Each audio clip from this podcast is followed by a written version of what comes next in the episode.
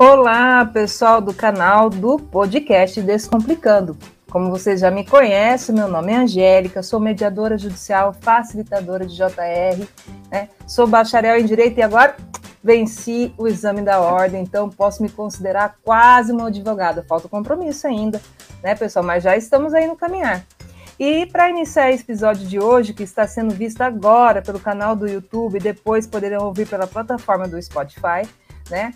É, estamos na Semana da Criança, né? Comemorando aqui em outubro a, o Dia da Criança. E, pois é, em razão dela e pela garantia de seus direitos, que esses dois institutos que foram criados e devem ser efetivados, nós vamos bater um papo sobre ele. No ano de 2015, logo que eu vim para a Cidade Gêmeas aqui, fui assistir uma palestra lá no Uniguaçu que me instigou muito, sabe? Bastante. Como eu adoro a Seara da Infância, fui ouvir um pouquinho né, o que tinha a dizer o magistrado Sérgio Luiz Cruz. Então eu trouxe um pouquinho para vocês, um pedacinho até da dissertação do mestrado dele a respeito. A consequência mais trágica do acolhimento institucional de crianças e adolescentes certamente está no plano afetivo. Muito pior do que o abandono material, educacional, é o abandono afetivo, que produz danos invisíveis, mas que desestruturam, desorientam, tornando-se pessoas infelizes e inseguras. O afeto, como maior valor jurídico, vem sendo reiteradamente reconhecido pela doutrina e pelos tribunais, inserindo no rol dos direitos da personalidade, decorrente principalmente dos princípios da dignidade humana e da solidariedade. Em relação à criança e ao adolescente, embora o afeto não tenha sido inscrito expressamente na Constituição Federal como um direito fundamental da criança e do adolescente, ele foi incorporado tacitamente, bem como por força de tratados internacionais. É por isso que no episódio de hoje o podcast Descomplicando traz esses grandes mestres para, para falar com vocês. Nossa primeira convidada é assistente social forense pelo Tribunal de Justiça de Santa Catarina, na comarca de Porto União graduada em Serviço Social, pós-graduada em Aspectos Teóricos e Metodológicos da Perícia Social, mestre em Direitos Humanos e Políticas Públicas da PUC Paraná, pós-graduanda em Antropologia Cultural da PUC Paraná. Então, venho trazer para vocês Cláudia Viana. Seja bem-vinda, Cláudia. Olá, olá, Angélica, tudo bem? Estou é, muito feliz por estar aqui, podendo trazer um pouquinho desse, desse caminho que está sendo construído, né? Ainda um trabalho de formiguinhas, assim, mas tão necessário para a efetivação daquilo que está disposto no artigo 227 da Constituição Federal e no artigo 4 do Estatuto da Criança e do Adolescente, que é a garantia da convivência familiar e comunitária, né? Então, o projeto de implementação do apadrinhamento afetivo, ele vai ao encontro da garantia desse direito fundamental. É, e estamos aqui para divulgá-lo o máximo possível, porque ele só é possível com o engajamento da comunidade, senão não sai do papel. Obrigada Exatamente. mais uma vez. Obrigada eu, Cláudia. Vai ser um baita de um bate-papo e a gente vai trazer essas questões assim bem simplificadinhas para que todo mundo possa entender. E quem sabe vocês que estão aí ouvindo ou vão ouvir não se encaixam nesse perfil. Né? Então vamos já apresentar nosso segundo convidado. Ele é promotor de justiça do Ministério Público de Santa Catarina, possui curso superior de formação de oficiais da Polícia Militar de Santa Catarina, graduado em Direito, especialização na Escola Superior de Magistratura do Estado de Santa Catarina e pós-graduado em Ciências Penais. E as formações mais importantes, não se cansa de falar e demonstrar que é pai de Lara e Lívia. E, doutor, posso acrescentar agora no seu currículo que é marido da Araceli também. Boa noite, doutor Rodrigo, seja bem-vindo. E eu já vou trazer que o doutor Luiz Mauro trouxe aqui. O doutor Rodrigo é um profissional de envergadura moral inquestionável e com um trabalho de longa data junto à comunidade, sempre atento aos reclames da comunidade. Parabéns. Veja só, doutor. É, se eu combinei com ele, né, para ele não, manda um, um elogio lá. Mas eu queria agradecer a Angélica, né, o convite, né, aí com a Cláudia, que é uma fera da área também.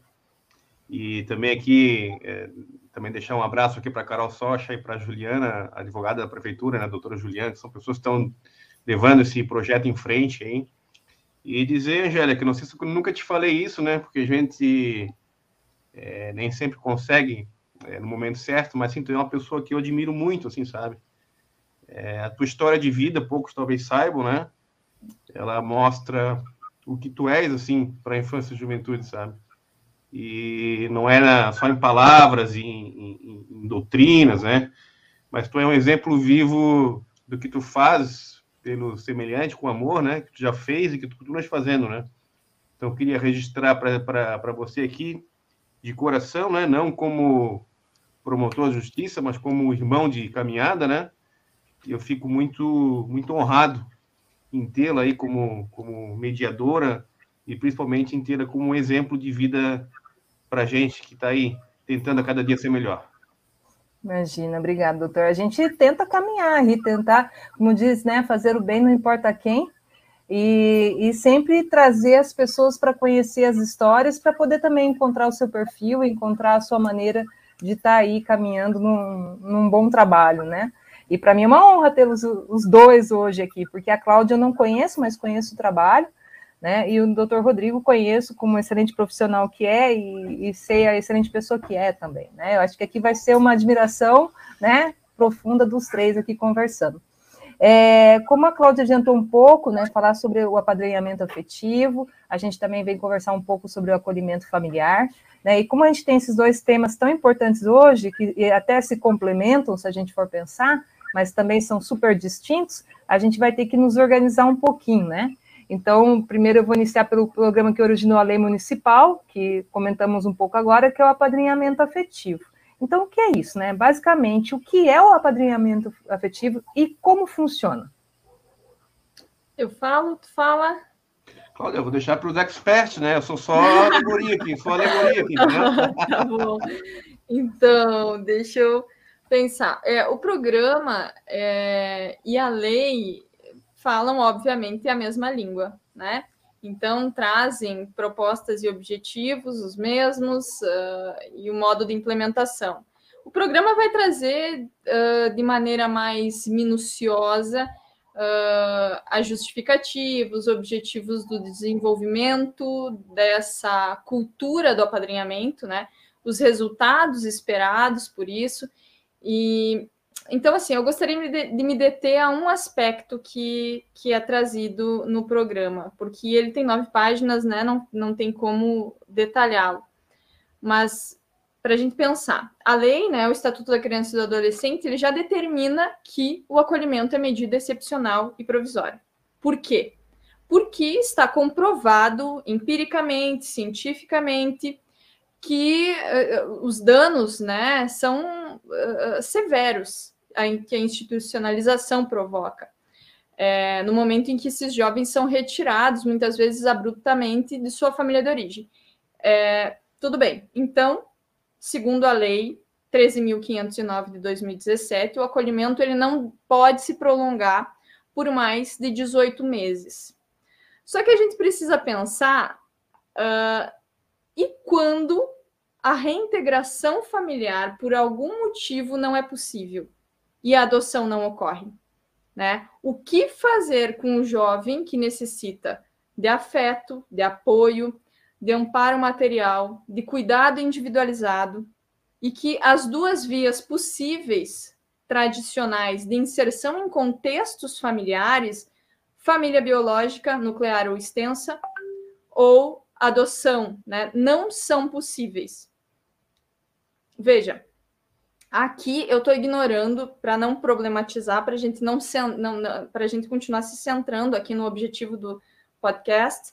Uh, há duas questões centrais, né? Eu estou ignorando duas questões centrais e, e, que precisam, quem sabe, posteriormente serem problematizadas, que é a criminalização da pobreza. A gente vive, a gente está né, na América Latina, a região mais desigual do mundo, então existe muita miséria por conta da concentração de renda e famílias ainda são criminalizadas e crianças ainda são retiradas desses contextos por conta da pobreza extrema. Isso ainda acontece, ou os problemas são agudizados pela pobreza, enfim, essa é uma questão que atravessa ainda o acolhimento institucional.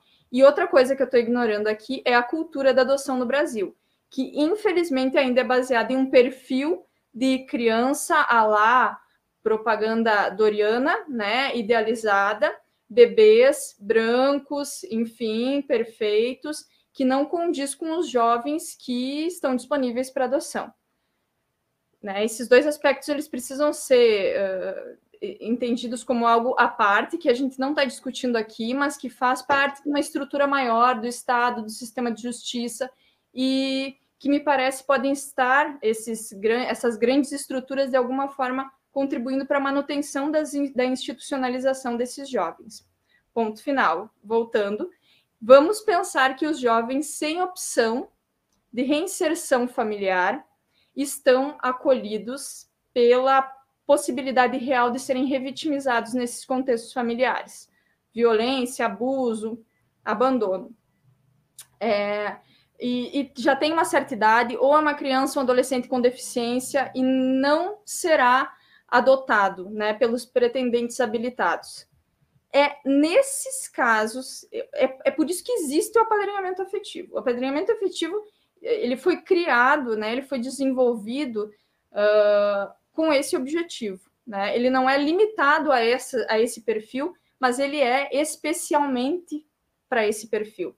Né? Então, ele é uma terceira via. São crianças e adolescentes que não têm possibilidade de serem adotados, uh, de serem reinseridos no contexto familiar e precisam estabelecer outras interações familiares e comunitárias saudáveis que a instituição não dá conta, nunca deu historicamente e continua não dando. São alguns profissionais cuidando de 10, 15, 20 crianças. Não é uma família. Então, o apadrinhamento vem para minimizar esses danos, sabe? Vou até trazer aqui o comentário da Vanessa Martil Naso, é isso? Boa noite, ansiosa para ver esses profissionais tão comprometidos com as crianças e adolescentes de Porto União, que noite especial, uma honra estar com vocês. É, realmente é um assunto muito bacana de se falar. Eu acho que o apadrinhamento afetivo, hoje ele é lei em Porto União, mas também é um assunto muito novo, né?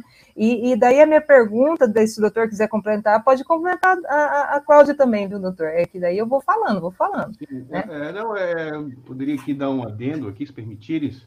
Sim. É, porque a gente também passa por um momento da pandemia, né, né, Angélica? Então, assim, Exato. as nossas, vamos, né, nós que estamos aí no dia a dia, em, tese, com uma família é, normal, já estamos com dificuldades, né? Inclusive, é, a, a, a, o procura de psicólogos e psiquiatras aumentou assim, uma demanda imensa, né? Pela falta de socialização, enfim, agora você imagina as crianças acolhidas numa instituição, né, Angélica? A dificuldade, imagina, é, ali, ah, não é uma casa, né?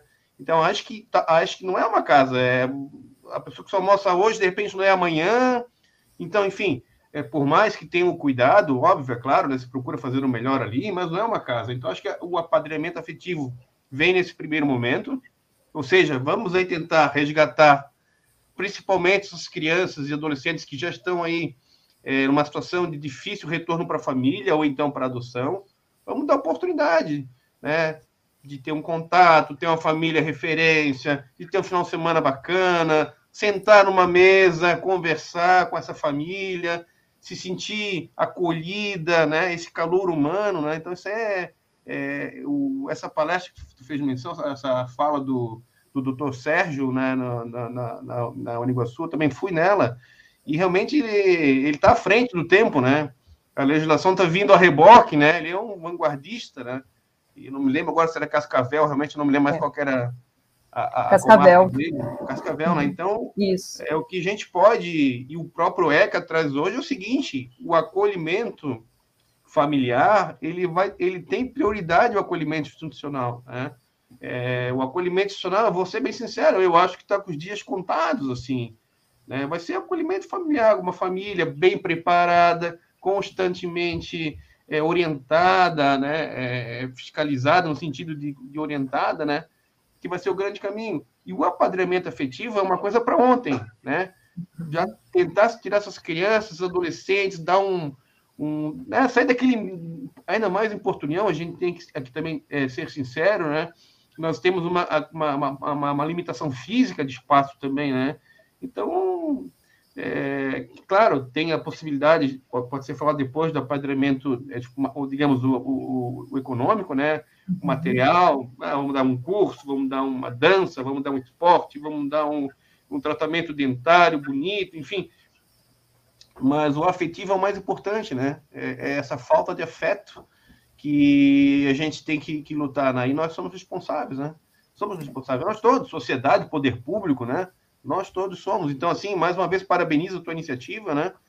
E eu acho que num primeiro momento, é, né, Cláudia, esse apadrinhamento afetivo é o que vai acontecer, né? já está acontecendo, na verdade, já estão abertas aí, a, a Cláudia pode explicar depois, a consulta dos interessados, né? E um próximo momento, e logo, é o batalhar por uma lei municipal para que se tenha, então, o um apadrinhamento, o acolhimento familiar, que eu acho que vai ser um caminho sem volta, né? Um caminho sem volta. É, a, que ficou, é, inclusive aqui, eu, eu, eu, li hoje isso, sabe, Angélica? É, sabe aquela revista The Lancet, que é uma revista científica da medicina que talvez é a mais conhecida e mais prestigiada do mundo, né? Ela já uhum. acontece desde 1823, é, é, publicações, né? Ela chegou a uma conclusão em estudo de crianças institucionalizadas. Eu vou ler para vocês, ó. E essa institucionalização causa prejuízos à saúde física, neurobiológica, psicológica e mental. E que o contexto familiar, que seria, no caso, acolhimento familiar, oportuniza experiências positivas ao bem-estar infantil. Então, é a medicina nos dizendo, né, um, uma, numa revista de altamente gabaritada, né, o que a gente pensa aqui, né? Que já é hora da gente virar a página do acolhimento institucional, que nos serviu enquanto foi possível, né? E começarmos, então, a galgar. É claro que isso não pode ser um, um pulo é, abrupto, né? Tem que ser um caminho muito bem estruturado, muito bem feito, né?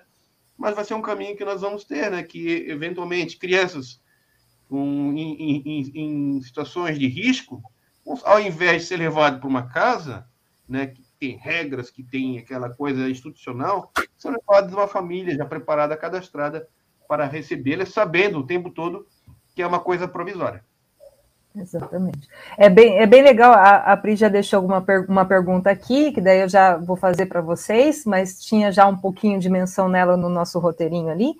Mas assim, é muito legal o apadrinhamento afetivo, porque talvez seja um início né, de uma é, interação maior dessa criança com uma família, com regras, né, de, é, com cuidados, né, afetos, amizades, é, conhecer novos lugares, né, porque aquilo que Exatamente. o doutor comentou, é, cada casalar tem seu espaço específico, né, não são todas iguais, né, às vezes a criança em pandemia está lá, fechada numa casa né, sem contato com quase ninguém, sem passear quase nada, sem conhecer pessoas novas, e principalmente, como eu estava vendo o doutor Sérgio falar, que é como se ele fosse ali uma eterna comunidade, nada é dele, né? Nada é individual dele, ele é visto como um, um, um, comum, né? Como se fosse uma grande sociedade ali, ele não é visto aquele fulano nas suas particularidades. Né? E quando uhum. você começa o apadrinhamento, eh, apadrinhamento afetivo, talvez comece esse sentido, né? essa criança começar a conversar com esse mundo aí diferente. E, e, bem importante vocês trazerem em relação à idade, né? O apadrinhamento afetivo ele vem para aquelas crianças que quase não têm oportunidade de ir para uma família substituta, né? Também pode estar ali no acolhimento institucional esperando voltar para a família, que também é importante, né? Mas geralmente aí para aquelas crianças que a gente fala de adoção tardia, né, que é acima dos seis anos, cinco anos, se não fala memória, que também, também não, não é exata essa idade, né, e é bem interessante. E o doutor também comentou sobre o apadrinhamento econômico.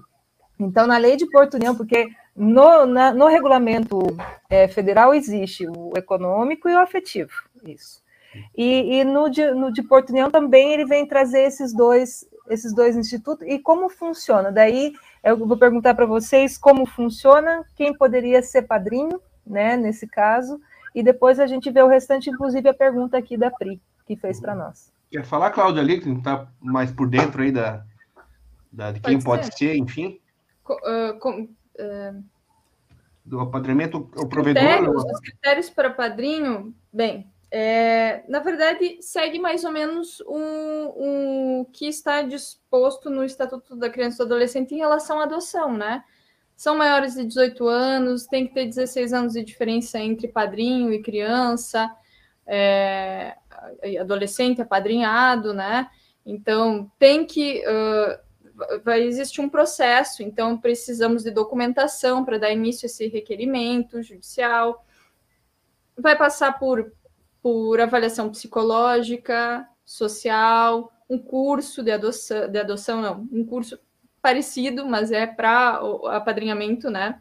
Uhum. É, e a respeito do apadrinhamento material, eu acho assim, a, a questão da documentação e de todo esse processo, é, ele é interessante, mas eu acho que ele é interessante para quem realmente está interessado, né? Então, é, é, é importante Uh, quem tem interesse, quem quer saber mais, quem quer dar início a esse processo, que entre em contato com nós, porque aí a gente passa detalhadamente a lista de documentação, como é que vai se dar esse processo, quanto tempo vai durar até a habilitação e o momento em que eles realmente uh, realmente o apadrinhamento começa a funcionar. Porque quando que é um apadrinhamento? Porque se a gente pensar no funcionamento do apadrinhamento, né? Eu fiquei pensando nessa pergunta como funciona. E eu fiquei pensando, cara, como que funciona? Na verdade, ele funciona na interação, né? Ele só vai funcionar no final de tudo isso. Ele só funciona quando existe o estabelecimento dali de um elo uh, afetivo entre pessoas e crianças, entre padrinhos uh, e apadrinhados, afiliados, enfim. Então, uh, é ali que vai funcionar. Antes disso, a gente tem processos, né? Sistematização de coisas que a gente precisa fazer e dá trabalho, muito trabalho, que é programa, que é lei, que é juntar documento, enfim. E, e por, por, isso a gente tem uma comissão organizadora, né? Que, que, da qual eu faço parte, o doutor Rodrigo faz parte, a Carolina Socha, oficial da Infância e Juventude, faz parte, a Juliana Posenato, assessora jurídica do Poder Executivo Municipal, faz parte. E, enfim, quem mais quiser fazer parte, talvez alguém da instituição de acolhimento, talvez, né, vamos ver como é que vai se dar isso, porque a gente também está caminhando, né, e aprendendo e errando, enfim, construindo esse apadrinhamento. E a respeito do apadrinhamento material, eu não falei ainda, né? É, da, é, é, enfim, pessoa física ou jurídica pode apadrinhar materialmente, financeiramente, mas daí, na, na, se for pessoa jurídica, né, empresas, enfim, organizações, é, além da documentação, vai precisar da, do, da, da documentação pessoal do sócio majoritário e do cadastro de pessoa física, né, CNPJ, alvará de localização e funcionamento. Basicamente, são esses os documentos. E, e, e legal, né, Cláudia, que pô, nem todo mundo tem tempo, né? Assim, né? Vamos, né? Ah, eu não tenho tempo, eu, minha vida é corrida, sou sempre estou viajando, mas pô, eu tenho uma grana sobrando, então aí claro. nessa, né? Pô, quem sabe pagar um, um curso profissionalizante para esse adolescente, né? Que daqui a pouco está aí já fazendo a maioridade. Então dá para uma escolinha de futebol, uma escolinha. É, exatamente. Tem tantas opções, música, arte, uhum. balé, enfim, dá para e até eu, eu, comentei esses dias numa conversa que tive com o pessoal, né, que uma vez perguntaram assim, ah, o que, qual é o sonho para alguns é, acolhidos, né? As meninas falaram, ah, meu sonho era ir numa cabeleireira de verdade, sabe? Assim, então, gente, é coisa... Uma coisa simples, muitas simples, né? vezes, né? Ah, pô, mas imagina, vai lá, imagina assim, é, o sentimento de felicidade está propiciando, né? É claro, é um pontinho no meio de tantas coisas que você pode dar, né? Mas é bacana isso, né? Ou conhecer um shopping, né? Ah, eu nunca conheci um shopping. Eu queria. Gente, então, assim, é, é, é, é o apadramento abre um leque de opções, né, Cláudia, hum. né, uhum. Angélica? Assim, de. Muito grande, gente, né? E muita gente quer, quer assim, fazer mais, assim, quer achar um sentido a mais para a vida, né? Às Pô. vezes, se a pessoa tem, tem um serviço a oferecer, igual o doutor falou, eu sou cabeleireira, então, uma vez por mês, eu consigo levar a menina lá para poder fazer então, a mão, viu? arrumar o cabelo, ofereço meu serviço, ou tem uma, uma escola de inglês, consigo oferecer uma aula, ou né, tem algum curso técnico, alguma coisa que eu possa oferecer com o meu serviço uhum. também e disponibilizar essa ação para algum acolhido, principalmente os adolescentes. Um jovem aprendiz, né, doutor? Sim, Quem sabe contratar um acolhido, né? uhum. exato, oferecer um curso isso, profissionalizante, isso é super importante. Angélica, nossa, que bom se tivessem uh, uh, empresários nos escutando, espero que tenha, porque assim é uma situação que acontece muito, assim, adolescentes já prestes a sair da instituição de acolhimento, sem vínculo, muitas vezes, com a família biológica. A família biológica, às vezes, nem quer manter esse vínculo, acontece. E, assim, o que, que eu vou fazer, entende? O, o Poder Executivo Municipal, a gente tem que uh, uh, entender as limitações, e eles, mas eles colaboram em vários aspectos. Já aconteceu de garantirem habitação, enfim, vão, né? As, as gurias da instituição de acolhimento uh, fazem currículo, uh, ninguém fica parado nesse processo uhum. de, de uh, desvinculação da, da, dos adolescentes da instituição de acolhimento para a vida, né? Mas quem que é adulto aos 18 anos, né? Sem um amparo.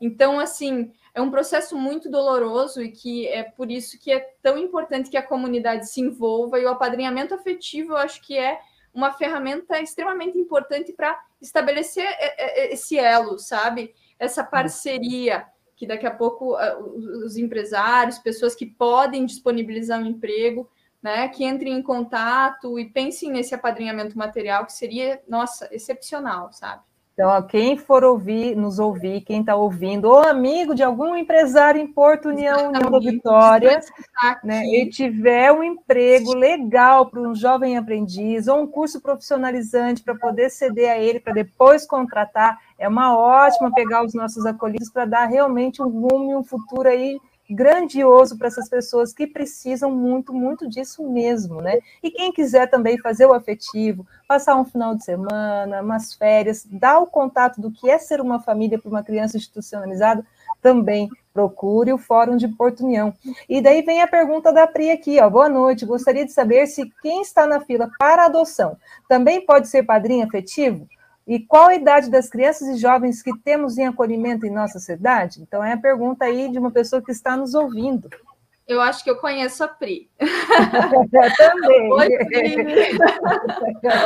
então, é, em regra, não. Né? Está disposto no artigo 19 do Estatuto da Criança e do Adolescente, parágrafo 2 se eu não me engano, que não, não, não, não, não pode.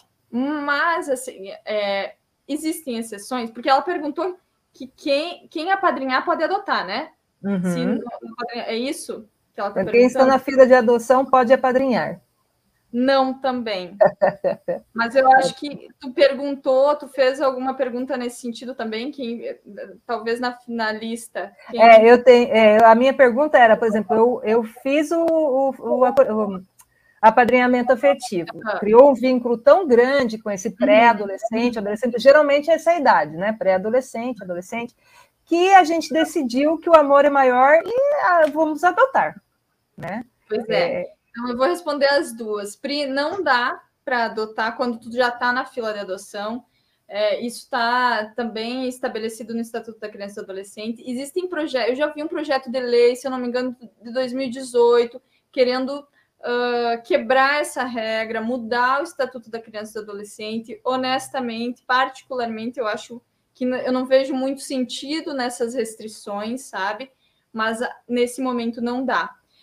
E quem a padrinha, então, pode adotar? Em regra, não, por conta dessa, desse artigo, né? Dessa disposição legal.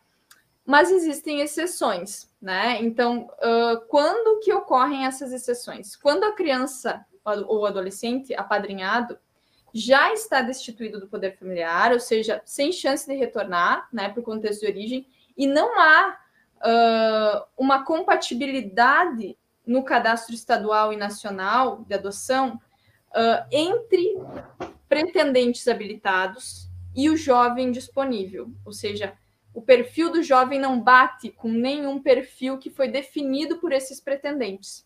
Então, ele não pode ser, ele não vai voltar para casa, né? E ele não vai ser adotado. Nesses casos, se houver interesse de ambos, né? O adolescente também está afim, se apaixonou também pela família, e enfim, então nesse romance maravilhoso há a possibilidade de adoção. E é isso que a gente torce, na verdade, né? Porque a gente sabe que, que o padrinhamento tem essa, esse sentido, que é possibilitar justamente a esses jovens, né, ou crianças com deficiência, enfim, a possibilidade de conhecer outras famílias e que, porventura, possam adotá-las. Aí a, a, pergunta ali que eu estava pensando hoje, por exemplo, adoção, porque eh, vou falar, doutor, eu geralmente não falo a minha experiência, tem, né? Tem que falar, tem que falar. Tem que falar, tem que falar. Eu sou mãe adotiva de duas crianças, né? Crianças, é, adoção tardia. Então, quando eu peguei as, as, minhas crianças, o meu menino tinha cinco, a minha menina tinha sete. Né? Então, já é considerado tardio, ainda mais União da Vitória. Né? Hum. E também começamos o apadrinhamento afetivo em União da Vitória. Né? Então, nós estamos num misto entre apadrinhamento afetivo e acolhimento familiar. Né? Então, assim, a gente teve todo aquele processo da adoção. A gente fez o estágio de aproximação, depois o estágio de convivência. A pergunta toda, né, como falou que já tem toda a documentação é semelhante, vai ter um curso. Esse processo também vai acontecer no apadrinhamento, vai ter esse estágio de convivência ali na casalar, leva um pouquinho, traz, depois um estágio de aproximação, já indo nos finais de semana, depois concretiza vai ter esse mesmo cuidado, Cláudio, vai ter essa mesma situação? Angélica, primeiro eu quero saber há quanto tempo tu é uma mãe adotiva? Como é que tu não traz detalhes sobre isso? A gente falando aqui né, com toda. E ela com essa experiência riquíssima. E madrinha afetiva também, ela que faz tudo. Ela, ela é tudo! Descobri essa semana que andou aí viajando para longe. Isso. Fomos para Londrina, levamos a Noeli lá para conhecer a nossa família. Né? Ela também está um misto de acolhimento familiar, porque ela tem que fazer aulas presenciais aqui em União, então ela fica conosco nessa semana, mas nós iniciamos é, padrinhamento afetivo com ela. E a história da Noeli é uma história muito antiga com a gente, porque é, quando eu adotei as minhas crianças, ela estava na Casa Lar. Então, ela conviveu conosco uma semana de estágio de convivência e foi o que auxiliou ela a querer fazer o apadrinhamento afetivo conosco. Ela conseguiu lembrar da gente, lembrar dos nossos filhos e, e assim permitir que fizesse o apadrinhamento afetivo. Foi conversado com ela, ela permitiu. A Noeli, ela tem 16 anos. Né? E, a, e a minha história começa muito com ela porque eu fui estagiária da vara da infância. Então, fui estagiária da vara da infância, gabinete, Sejusc, cartório, e eu sou mediadora judicial. Então, é, todo esse, esse grupo aí, eu, eu, eu ando nele. E, e sou especialista no ECA. Uau! Incrível. Sou pós-graduada no ECA. No Cláudia, vamos embora e deixar ela tocar o. Não, chega, deu. Deixa ela falar, né? Eu ficar questionando ela aqui. então, então, tu queria saber do, do estágio de aproximação e convivência, né? Isso. É, vai, Vai ter, mas olha só, né? Muito, muito legal que tu trouxe, porque eu fiquei pensando nessa pergunta. E aí é justamente isso, né? Uh, quando o assunto é adoção, nós precisamos seguir essas fases de uma forma muito mais rígida, né? E tu traz isso, né, com a experiência do sofrimento de viver essas fases também, né? Ai, aproximação, aproximação que não termina nunca. Vamos para o estágio de convivência, né? Então, assim, é... a adoção tem isso, né? Primeiro aproximação, depois estágio de convivência. Mas mesmo na adoção, a situação, né? Que a situação é muito séria, eu acho que precisa mesmo dar uma segurada, porque, enfim, tu vai estabelecer um vínculo de parentesco, né? Tu vai ser pai, mãe, filho. Então, os técnicos também precisam sentir, se sentir confiantes para que isso passe para a segunda fase. É, mesmo assim, esses processos são relativos, né? Tu não concorda? Às vezes a relação, às vezes tu tem uma, uma relação de afinidade muito rápida, muito intensa, e daí a criança já tá chorando na instituição de acolhimento, querendo ir para casa da mãe, do pai, uhum. já tá chamando de pai e mãe. Não tem mais como segurar, né? Ai, meu Oi, Deus! Oi, delícia, você tá melhor, meu bem! Então, nesses casos, vai, vai acelerar. Não tem que técnico que segure essas, esses vínculos, né? E em alguns casos é mais difícil, como tu mesmo falou, uma adolescente, às vezes, para estabelecer uma, né, esse elo, demora mais tempo, então aproximação. Então é muito relativo, mas claro que acontece num certo nível. Agora, pode durar três horas, entendeu? Tu tá lá na instituição de acolhimento, tu é padrinho já, madrinha, uh, a criança, tu já tá habilitado, a criança tá ali com, contigo, com os teus filhos, e daí quer comer pizza de noite. E por que que tu vai? Eu não, eu não, eu, enquanto técnica, não vejo motivo nenhum para impedir que a criança já vá passar comer, jantar, pizza com os padrinhos e com o filho dos padrinhos, que deu super certo. Não tem necessidade. A gente não está falando de um elo parental, né? De uma vinculação desse nível. A gente está falando de momentos. É justamente por isso que existe o padrinhamento, é proporcionar esses momentos para essas crianças. Então, a aproximação vai depender dessa vinculação. Se ela acontecer o quão mais rápido, né, mais rápido possível, uhum. Eu concordo também. Que vivam, que experienciem, né? É bem legal. O nosso caso, assim, ela deu a permissão, foi, foi bem interessante. Acredito que o ICG tem um histórico né, dela, mas com 16 anos, e daí? Você gostaria, explicaram para ela o que era o apadrinhamento, né? Você gostaria de participar? Ah, depende da família, tá? Se for tal família, você lembra deles? Lembra, essa família eu aceito. Então, aí foi. Né? Mas a gente, é, a gente teve um estágio de convivência lá atrás, há quatro anos atrás. E ela, e ela falou, não, eles, né? eles eu vou.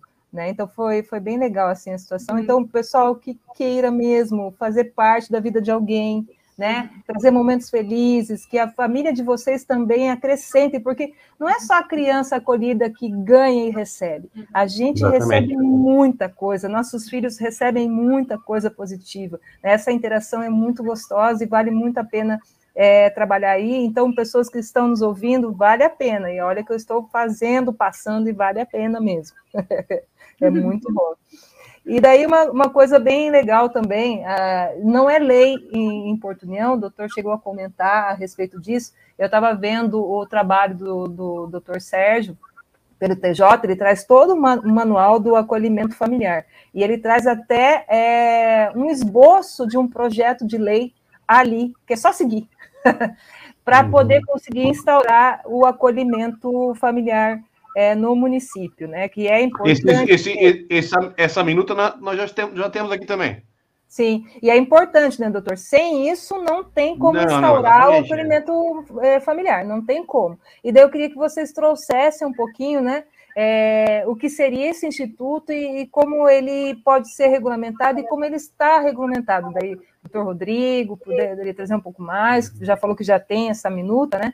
Sim, a, a, inclusive, sabe, a Angélica veio este ano, me engano, foi em agosto, uma orientação, inclusive uma recomendação é, do Conselho Nacional do Ministério Público, no sentido de fomentar os, os promotores de infância e juventude do, do país, isso está indo para todos, todos os promotores de todo, todo o, o país, no sentido de se implementar o acolhimento familiar, né? Inclusive, já nos mandando cópia é, na minuta de lei, que pode ser, claro, uma adaptação outra, ser mandada ao, ao legislativo, né? Através do executivo, e todas as implicações, orientações, os passos, né?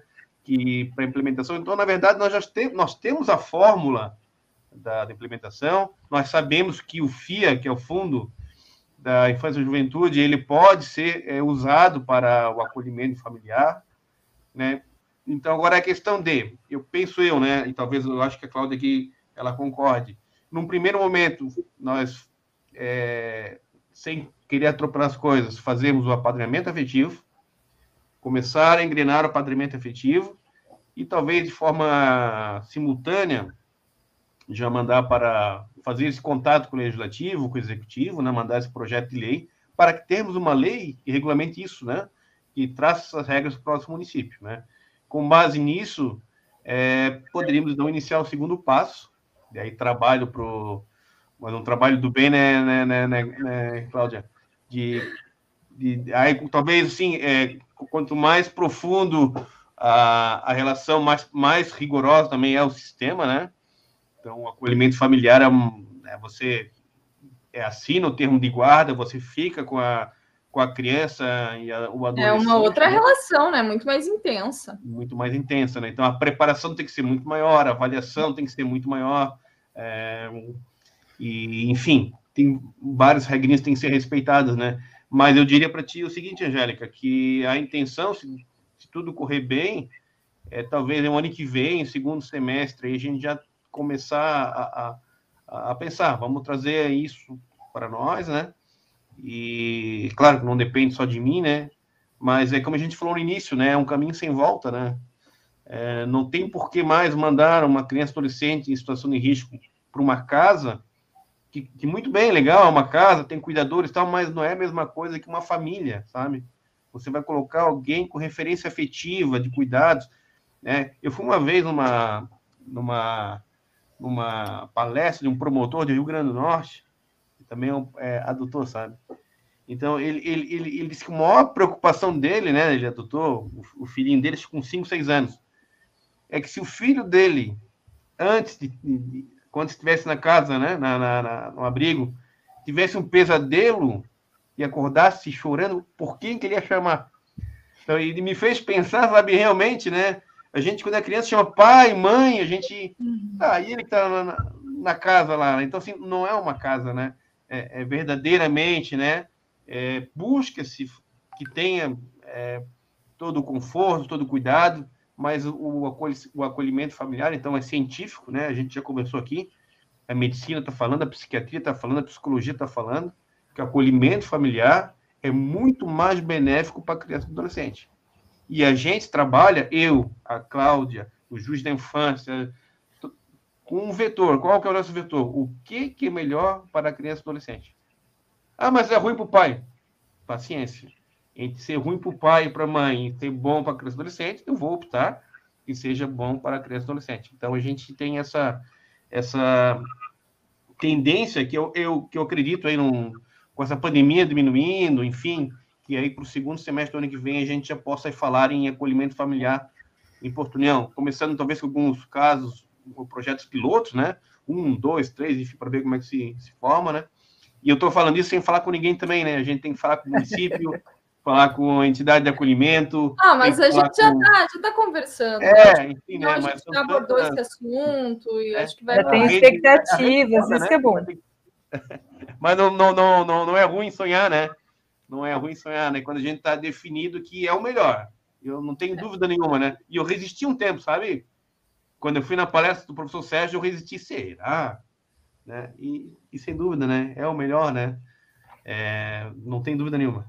E a gente sempre falou nas idades né, também, de novo, daquelas crianças que já estão destituídas, às vezes, né, na sua maioria, não sei se o acolhimento ele vai nesse, nesse viés também, mas para adolescentes. Só que eu estava lendo uma, um, trabalho do Sérgio, do doutor Sérgio, ele fala já que é comprovado o acolhimento familiar para bebês.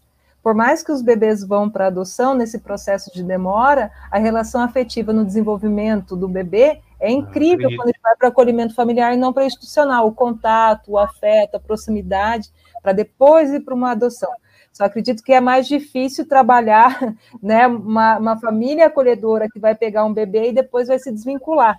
Né? Mas que já é um, é um processo também a ser trabalhado aí, tanto com bebês como crianças tardias, aí para uma mudança, né, um novo trabalho e tudo mais. É, daí eu, queria que vocês trouxessem um pouco o que, que é esse acolhimento familiar, para a gente está falando, está conversando, as expectativas que a gente quer trazer, mas como ele funciona? O que, que é um acolhimento familiar? Tá, eu vou, eu vou, eu vou falar, é, eu vou fazer um outro caminho, tá? Mas eu chego exatamente na tua questão, assim. É, eu acho que é importante contextualizar. É, existe uma história da infância abandonada no Brasil, né? São narrativas baseadas em registros históricos, nós sabemos que existe, né? Uma história real. É, então, assim, Brasil colônia, né? Um lugar onde não existiam filhos adotivos, mas filhos de criação, nenhuma regulamentação judicial, criados para cuidar dos filhos biológicos, né? Ajudar em atividades do lar é, sem qualquer direito à herança, a nada, né, a esse status, a esse papel, a esse lugar de filho.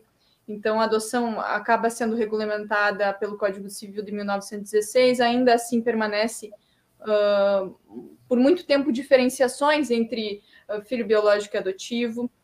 E aí a gente tem código de menores, códigos de menores, né, FUNABEM, FEBEM, e esse arsenal de instituições e leis que reforçam essa ideia de crianças e jovens enquanto objeto de tutela, né, que precisam, que, que sem voz nem vez, né, e que, na verdade, são controlados, né, são crianças pobres, são de famílias pobres, e que precisam ser colocados na caixa e fechados, de alguma forma. No fim das contas, é, apesar desse processo de transformação ao longo do, das décadas, é isso que acontece ainda, né? Mas, claro, nas últimas décadas do século XX, né, a gente tem essa virada, que é a construção de políticas e leis uh, uh, que consolidam ou tentam consolidar essa ideia de estado de bem-estar social e Constituição Federal, Estatuto da Criança e do Adolescente, e, e aí a gente tem a ideia, né, ou tenta uh, uh, intervir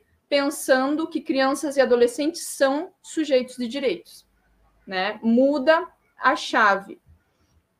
Mas nós ainda somos, né? Pensa, Constituição Federal, Estatuto, né? É, são assim, foram construídos ontem. Nós estamos falando, nós somos absolutamente imaturos ainda em relação a isso, né? Então, é, enquanto nação, a gente ainda não consegue, ou consegue, mas consegue pouco, olhar para esses jovens e escutá-los e atendê-los dignamente. Não, não, não é ainda o ideal, a gente ainda não cumpre com aquilo que está estabelecido na lei.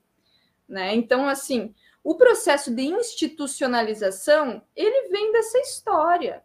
Né? Ele não está desvinculado disso. Ele, ele, o Brasil só conhece institucionalização quando eu escuto o doutor Rodrigo falar, ah, nem acredito tal, mas é óbvio, a gente nem conhece outra coisa, né? Como é que a gente vai acreditar?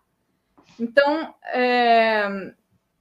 o acolhimento familiar ele é um passo importante. Por isso que ele é um passo importante para a dissolução desses resquícios da cultura menorista, né, que ainda estão ali arraigadas, e a construção de uma cultura verdadeiramente protetiva que é o que a gente ainda não tem. Porque se a gente tem instituição de acolhimento como uh, a, a forma né, de acolhimento, a maior forma de acolhimento de crianças e adolescentes, e hoje a gente tem apenas 4% de crianças e adolescentes em acolhimento familiar, então é, é, é um número absurdamente pequeno. Então a gente ainda não consegue proteger, a gente ainda não está protegendo como deveria, sabe?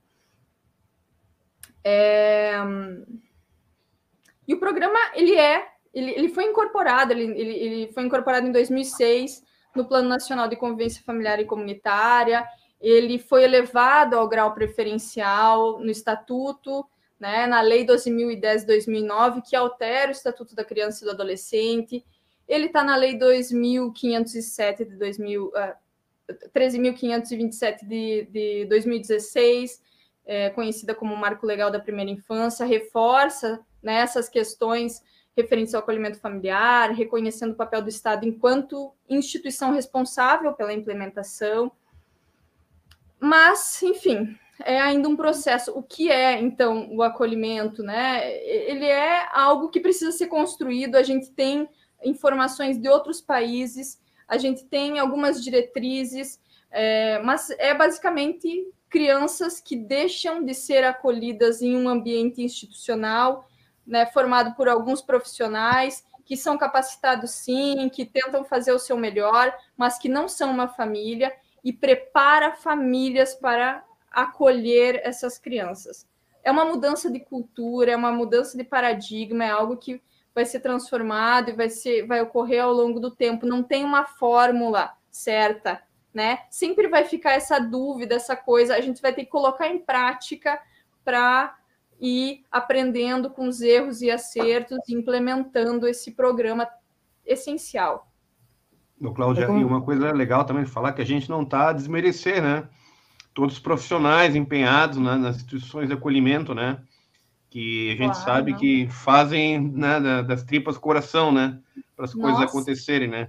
Mas é uma mudança de mentalidade mesmo, né? E, e a gente vai ter um trabalho sério de mudança de mentalidade com o poder executivo. É, veja bem, por que, que, eu vou mudar uma coisa que já vem de, de sempre, sempre desde sempre. sempre, né? Então, botar em, né, mudar a, a, através de informações o pensamento coletivo, né, da comunidade, né? Pô, vou receber alguém na minha morada, então, sei, é uma coisa que tem que ser trabalhada com muito afinco, assim, né, com muito, com muito empenho e com muita paciência também, né? Porque não funciona num estalo de dedos, né? É, vai ser um trabalho que vai demandar um tempo mesmo, né? E esse tempo ele é salutar mesmo, né? Se for a coisa atropelada, é, pode deixar a coisa pela metade ou mal encaminhada, penso eu, né? Exatamente. É, para o pessoal entender um pouquinho, porque assim, o apadrinhamento familiar ele vai ter momentos que essa criança institucionalizada vai passar com uma família, como se fosse um padrinho, uma madrinha de batizado ou de crisma, enfim, né, para poder ter esse contato com a família, mas ele pode ter retorno para sua família de origem, né, basicamente. O acolhimento familiar ele fica muito parecido com o processo de adoção, é, onde, onde ele vai, vai sair disso. Por exemplo, o acolhimento familiar. A criança, em vez de chegar no acolhimento institucional, ele vai encontrar uma família na qual vai ter a guarda, vai estar ali momentaneamente com ele, mas ele poderá ser adotado e ou voltar para a família de origem, ou não. Seria isso ou não? Ele é a substituição da instituição de acolhimento. Então, é algo assim, provisório, né? Criança, exatamente. Qualquer criança que está numa situação de risco e precisa ser retirada desse ambiente e não tem uma família extensa, né? O conselho tutelar não conseguiu acessar, ou enfim, não existe uma família extensa imedi imediatamente. É, o que, que acontece? A criança normalmente vai para a instituição de acolhimento. Né? Lá ela fica até a gente analisar a situação e, e sugerir retorno, enfim, outras alternativas cabíveis. Nesse caso, a criança não vai para a instituição, ela vai para a família acolhedora. Famílias acolhedoras já preparadas, já uh, com um curso realizado, já com avaliação psicológica, avaliação social, sabendo, né, pelo menos uh, em partes, porque eu acho que a gente vai aprendendo na prática também, né, uh, como intervir, o que fazer, o que falar para essa criança que está sendo entregue nesse momento. Então, ela vai fazer esse papel de instituição de acolhimento, que não é, é uma família acolhedora, por tempo determinado. Ela não adota essa criança. Então, essa criança, mesmo que destituída do poder familiar, ela pode ser adotada por pessoas que estão na fila de adoção, que já são habilitados. Família acolhedora é família acolhedora. Né? Agora, isso no, na lei, no papel, e aí tem várias histórias incríveis de família acolhedora, né? Que, que, que vazam, que saem daquilo que a gente estabelece em lei, porque a gente controla, né? no fundo, pouca coisa. Em termos de afeto, né? Relação afetiva, acontece muita coisa. É, ela vai fazer o mesmo preparo ali no finalzinho, por exemplo, aconteceu da, da criança já chegar à adolescência, chegar à fase adulta, é, não voltar para a família de origem, não ser adotada. Então, ela vai começar aquele processo de evolução e crescimento que aconteceria num acolhimento institucional, por exemplo. A criança vai começar a lidar com uma vida adulta para poder começar a, o mesmo processo do familiar Só também. Que com o apoio do Poder Executivo Municipal, né? Porque aí a gente está falando de uma questão que envolve muito aspectos materiais muito, uhum. né? A gente está falando da questão afetiva, mas no momento da desinstitucionalização, no momento em que eles se desvinculam do, do contexto institucional ainda muito jovens, a, a, existem técnicos profissionais, né, da rede socioassistencial que busca, porque a gente continua atendendo, não é assim, largou na família acolhedora. A, a gente faz o mesmo trabalho que a gente faz na instituição de acolhimento, é ligação, é. Eu estou dizendo isso sem a experiência, mas pela experiência de caçador, da, pela experiência de São Bento do Sul, né? Que assistente social forense, uh, o pessoal do CRAS e uma equipe que envolvida no, no, nessa, nesse suporte, dando esse suporte para as famílias acolhedoras, está fazendo o tempo todo. Então, no momento desse, desse uh, dessa desvinculação com a família acolhedora, vai ter um suporte, precisa ter um suporte do Poder Executivo Municipal. Eu fico pensando aqui como deve ser dolorido, eu estou pensando aqui como será no futuro aqui em casa, porque pense, você ali com a criança, adolescente, você pega uma responsabilidade, ela faz parte do seu dia a dia, faz parte do seu é, seio familiar ali, e você está trocando ideias com ela, está fortalecendo, preparando, né? Quando chega esse fim aí, essa desvinculação, como vai ocorrer, né? Eu acho que é um processo, sim, né? Não chegamos lá, estamos no começo ainda, mas é, deve ser um processo doloroso, não, não sei, Cláudia. Eu acho que por isso que é tão importante a preparação da família acolhedora. Com né? certeza. Saber como que ela vai destinar, qual a responsabilidade dela, qual é o papel dela frente a esse adolescente, que talvez vá para uma adoção, que também é um vínculo ali que se corta, né? Mas uhum. também pode não ir e pode ir nesse caminhar e um dia né, ter que seguir em frente. Mas e sabe assim, que. Pode falar. Desculpa. E às vezes, muitas vezes, a gente sabe de histórias que essa adolescente ou esse adolescente fica na família, né? Sim. Sabe de muita história, é, assim. Mas sabe que, que eu estava participando lá do Enafan, que é um encontro online de famílias acolhedoras, enfim, teve vários participantes de vários países, e aí eu escutei isso, essa questão, né? E, e é uma das questões centrais, a, a, família acolhedora, as pessoas que vão, né, que querem, mas que ao mesmo tempo não querem sofrer, né? Só que é, é, é interessante isso, né? Porque a gente vai sofrer. Rompimentos acontecem o tempo todo. A questão é preservar essa subjetividade humana, né? É esse o trabalho essencial.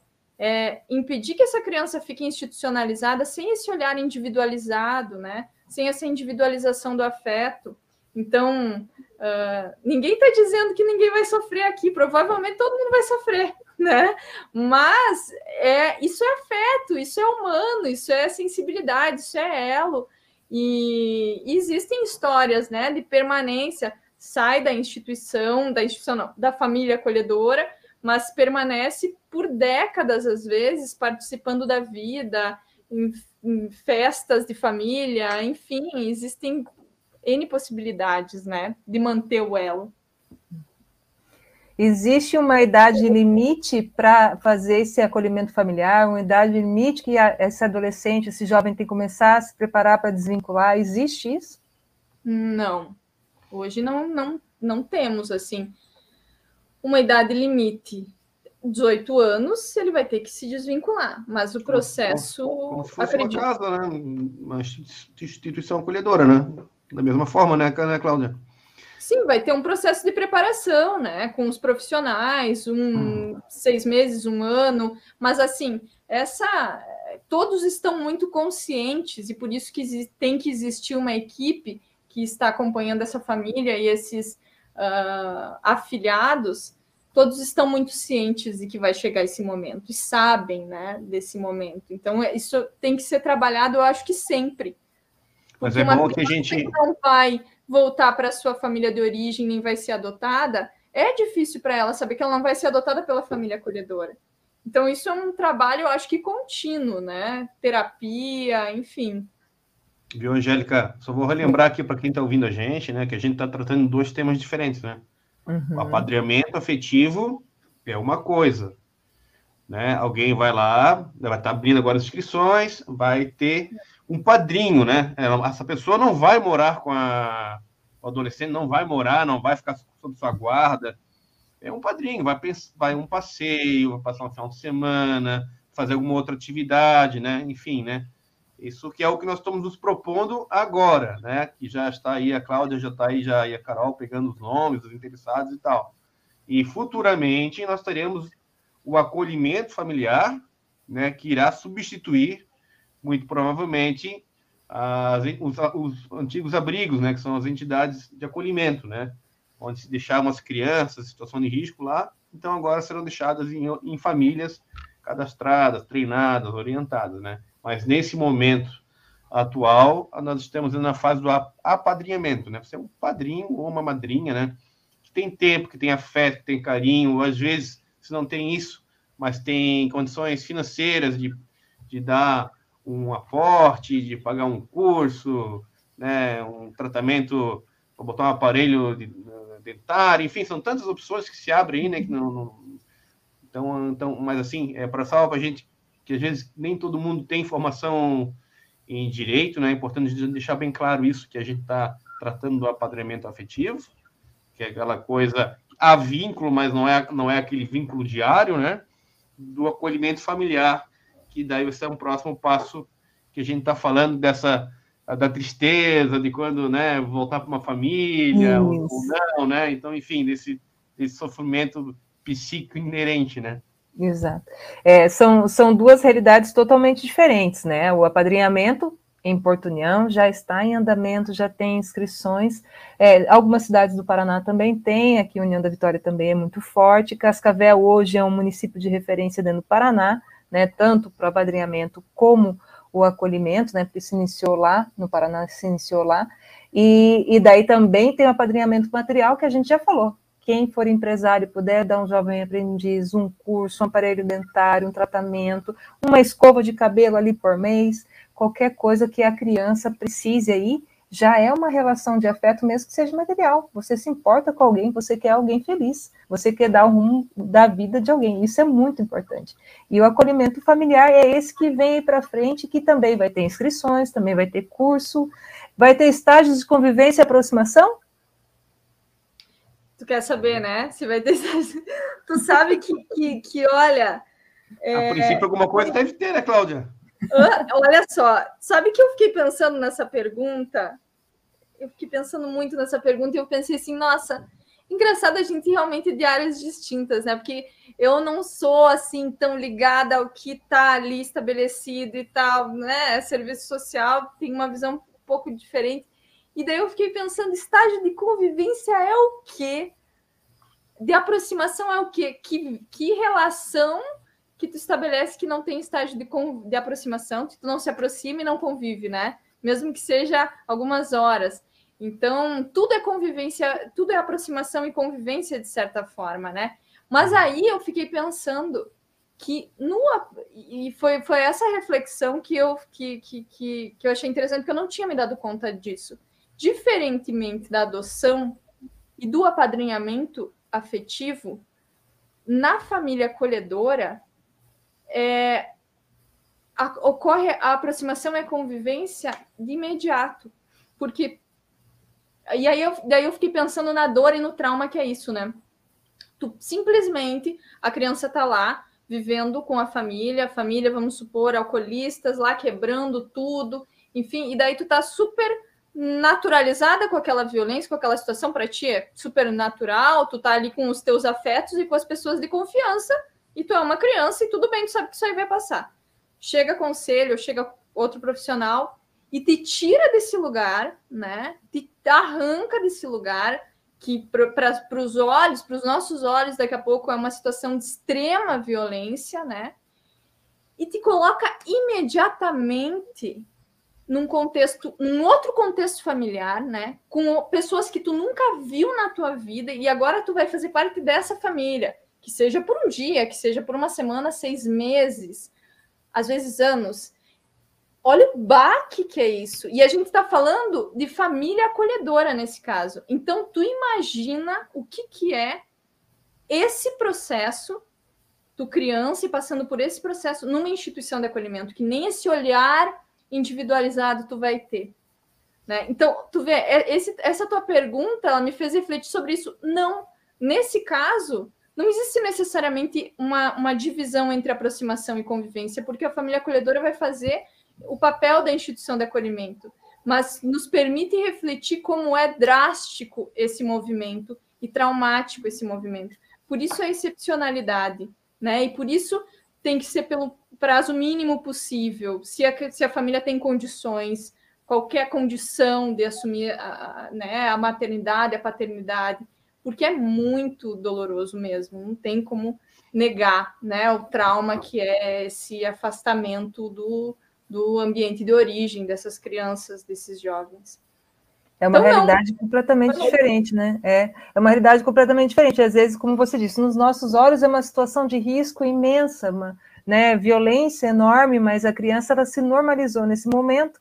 E, e, isso também traz a relação de abandono, e que se muitas vezes se confunde com liberdade, e que na hora que ele entra numa família acolhedora, ele vai começar a ter regras, momentos, uma visão só dele, uma preocupação com o estudo, né? Que antes ele não tinha nada, ele não tinha preocupação com o estudo, ele não tinha regras, ele não tinha momentos de dormir, ele não tinha aquele cuidado, porque às vezes a gente olha só o cuidado. Não, agora ele terá o afeto e o cuidado que ele nunca teve, mas ele também vai ter as regras, ele também vai ter o, né, a obrigatoriedade ali de seguir um estudo melhor, o acompanhamento. Então, todo esse choque aí, todo esse choque vai vir aí com a família acolhedora.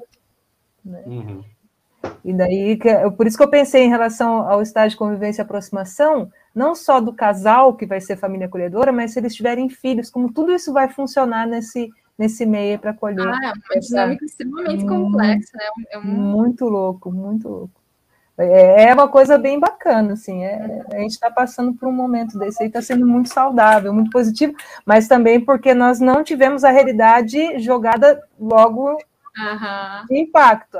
Ela já veio no acolhimento né? institucional, que foi super importante, daí onde o doutor Rodrigo falou, da importância desses profissionais nas casas de, é, de acolhimento institucionalizado.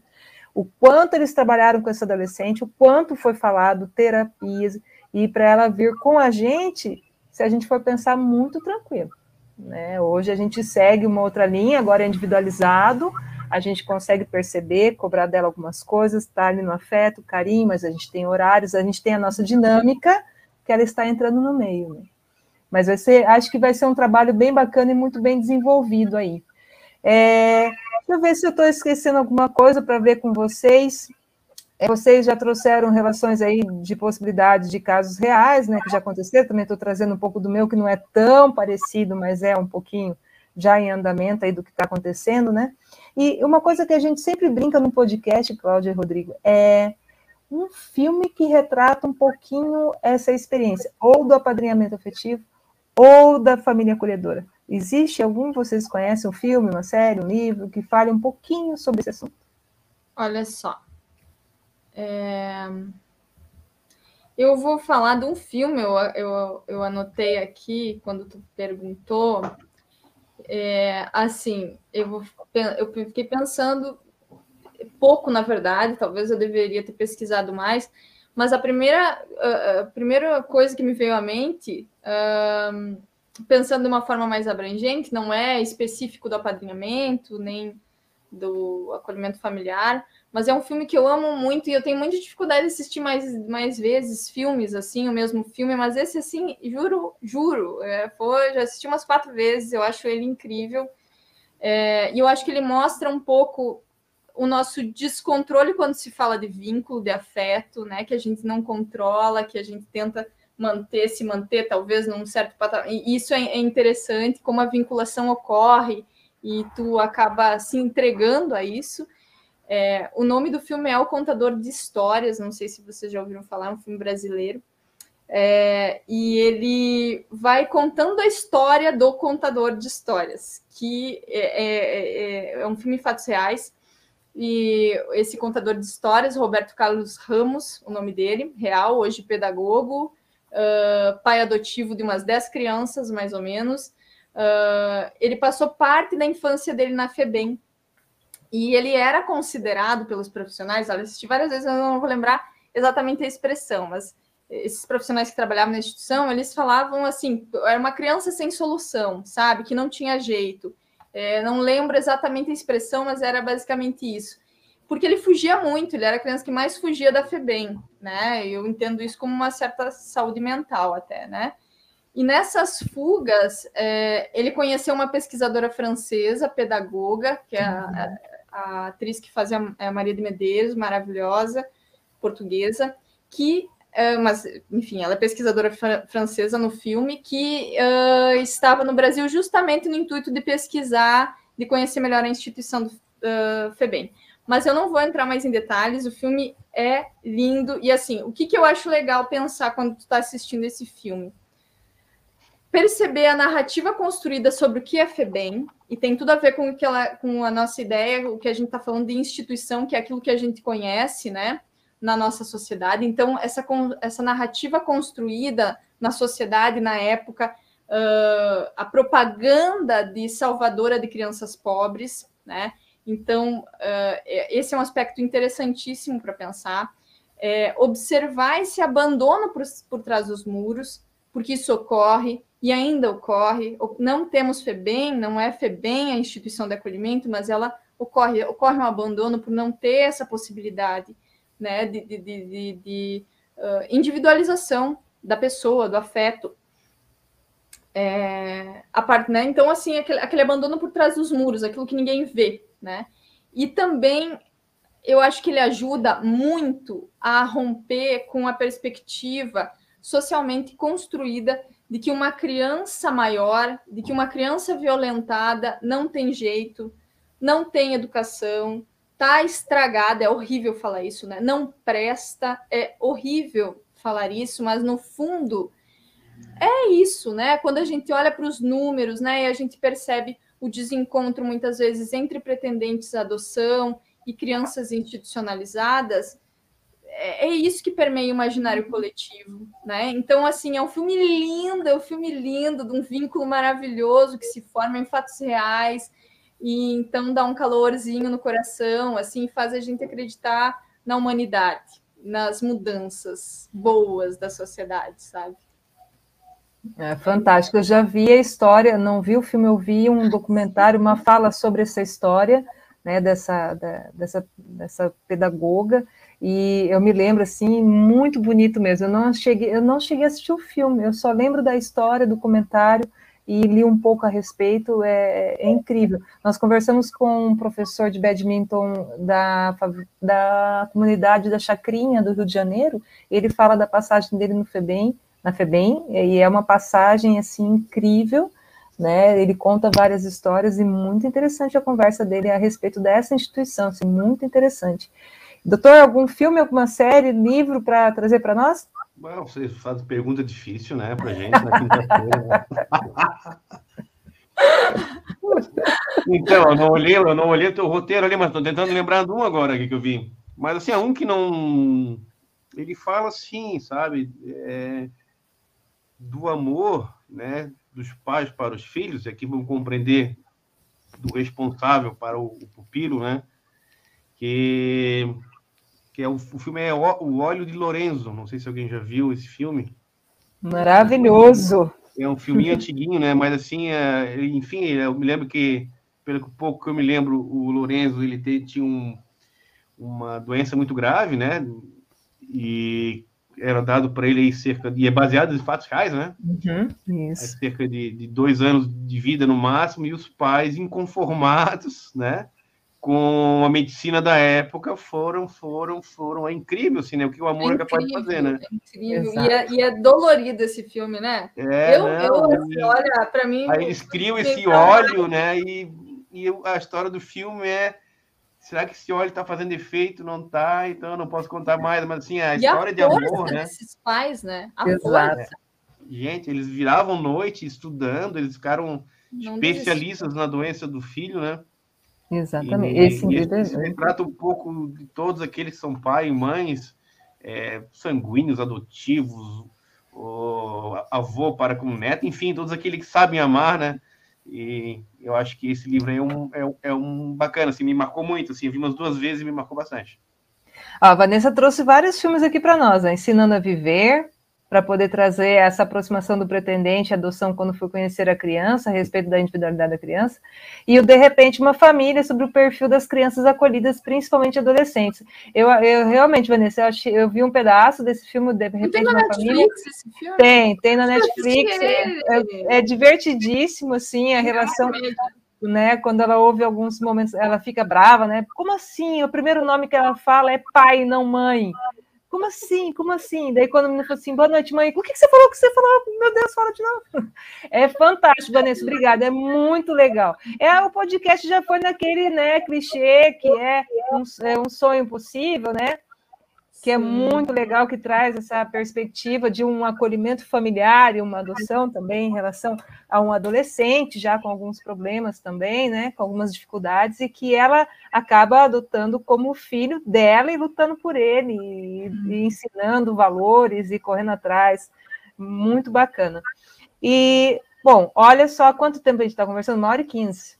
Batendo esse papo, porque é uma coisa muito gostosa, é muito gostoso trazer para o pessoal já ir se identificando. É, meu perfil é eu quero ser apadrinhamento afetivo. Meu perfil é, eu quero ser um apadrinhamento parental. Eu tenho coisa muito bacana para fornecer para esse adolescente, para essa criança, né? Principalmente os adolescentes, pessoal, emprego, jovem aprendiz, curso, uhum. formação, eles precisam.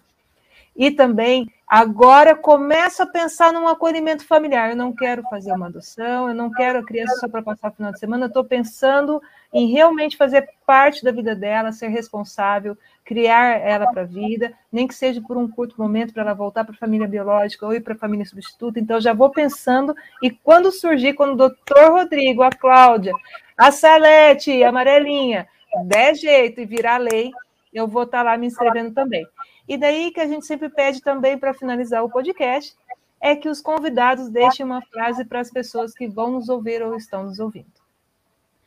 Só perguntar isso hoje, hein, doutor Rodrigo? Olha só, eu só queria, antes da frase, falar uma coisa, assim, ó, que, eu, que ainda da, da participação que eu tive no Enafan, e daí tiveram uh, experiências de acolhimento familiar de diversos países, e eu tive a oportunidade de escutar um assistente social irlandês é, que contou um pouco da experiência do país dele. Ele conta que a Irlanda, a Irlanda é o país com maior índice de crianças e adolescentes uh, acolhidos em família acolhedora do mundo, né? Então, a partir dos anos 70, a Irlanda iniciou essa transição entre acolhimento institucional e família acolhedora. Eles estão há 50 anos. Eles estão há 50 anos trabalhando para chegar nesse nível. E aí, assim, eu fiquei escutando ele, percebendo como é um trabalho que não tem fim, porque agora eles já estão em outro processo, que é o processo de angariar nova, as, nas novas gerações essas novas famílias acolhedoras, porque os outros já estão aposentados, se aposentando, morrendo, enfim, né? Parte da vida. Então, como a, a, o acolhimento familiar ele muda a estrutura da sociedade, porque tu precisa construir uma narrativa em torno da, da, do acolhimento familiar, da importância do acolhimento, tu precisa divulgar, tu precisa constantemente de um exército de profissionais ali trabalhando para mobilizar essas pessoas.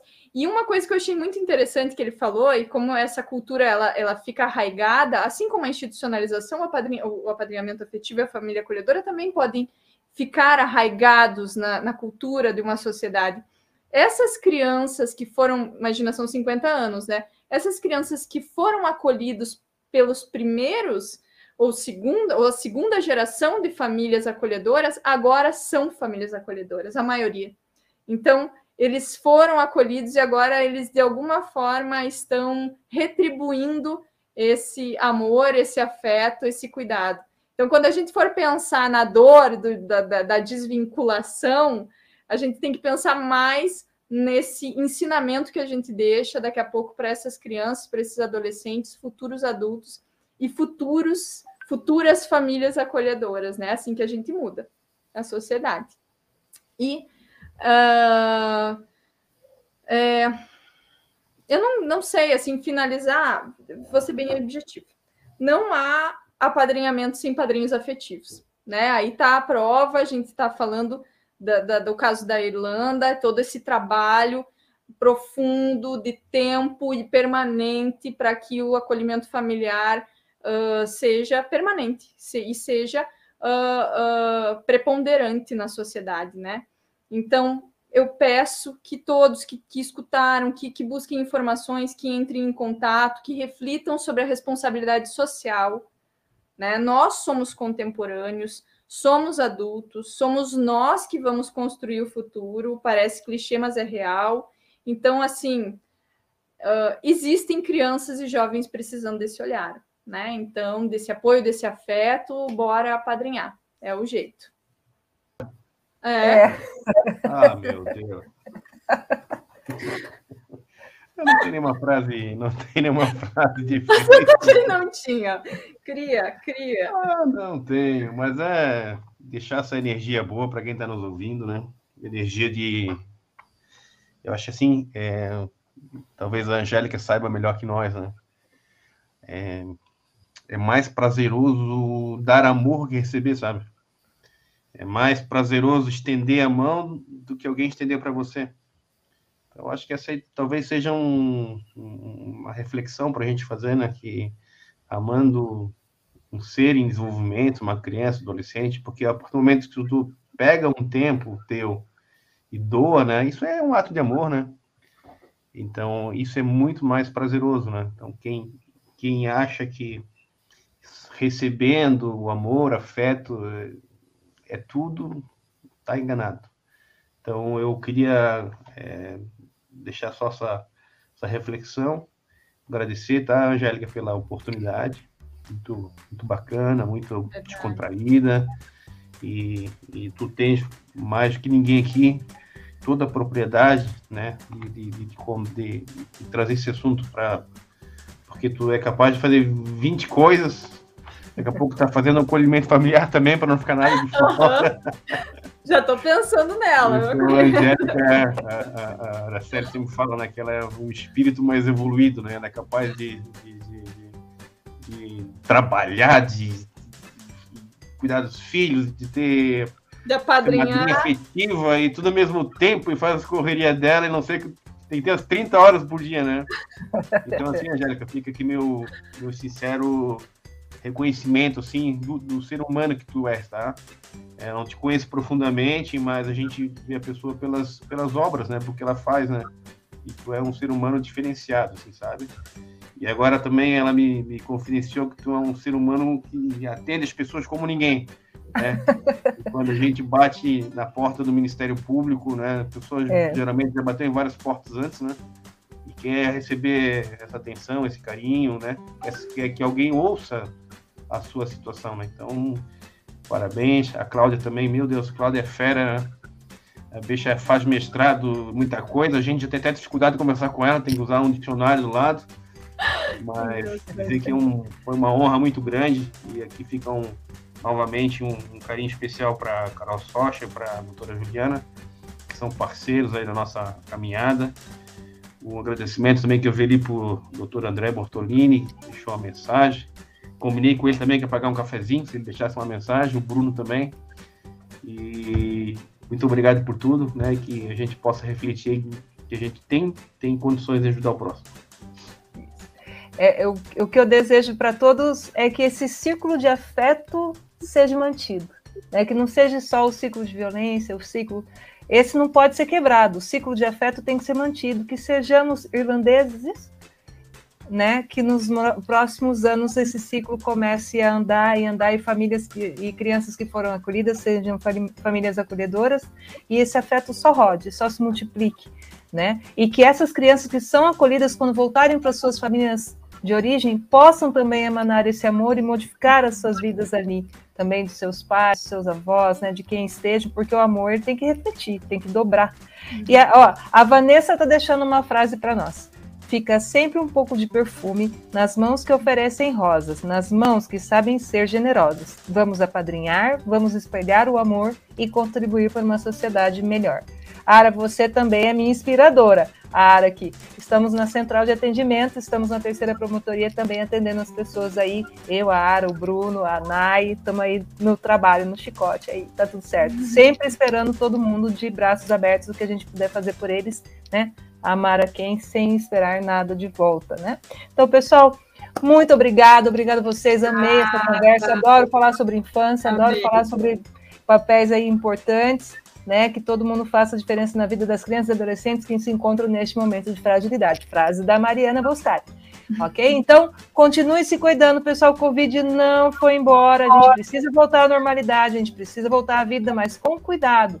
Álcool em gel, máscara, distanciamento, respeitando os protocolos, porque daqui a pouco a vida volta normal, a gente volta a estudar, volta a trabalhar, volta a estar junto com a família, mas a gente precisa ainda ter cuidado, precisamos de vacina, adolescentes também têm que ser vacinados, então bora lá se cuidar. Pessoal, podcast amanhã no YouTube, podcast amanhã no Spotify. Né? Espero que nos acompanhem aí. Qualquer dúvida, é só entrar em contato com o Dr. Rodrigo e a Cláudia para fazer o padrinhamento afetivo e material. Até mais.